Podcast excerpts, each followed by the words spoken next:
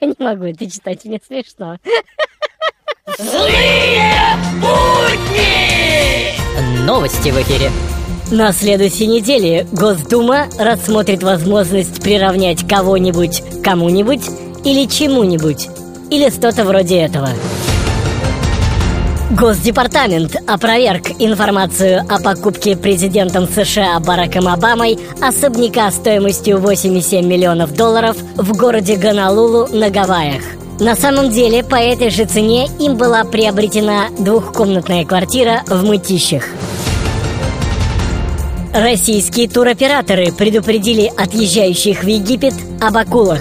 В свою очередь, Министерство туризма Египта предупредило акул насчет туристов, приезжающих из России. Меня укусила акула Эта акула узнала Что значит румяные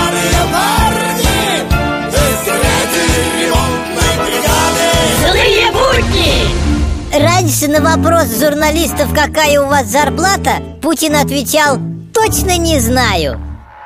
Теперь же на тот же вопрос он отвечает «Точно не знаю, минус 10%. Злые будни! Вконтакте и в Твиттере.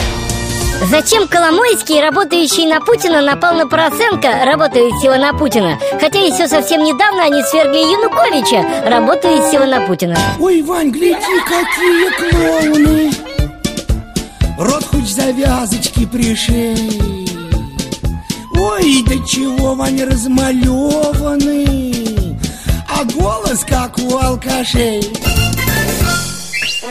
В эфире авторская аналитическая программа «Вот так вот». Вот так вот здравствуйте. Ничто так не увеличивает количество чиновников, как их подрастающие дети. Вот так вот. Злые будни!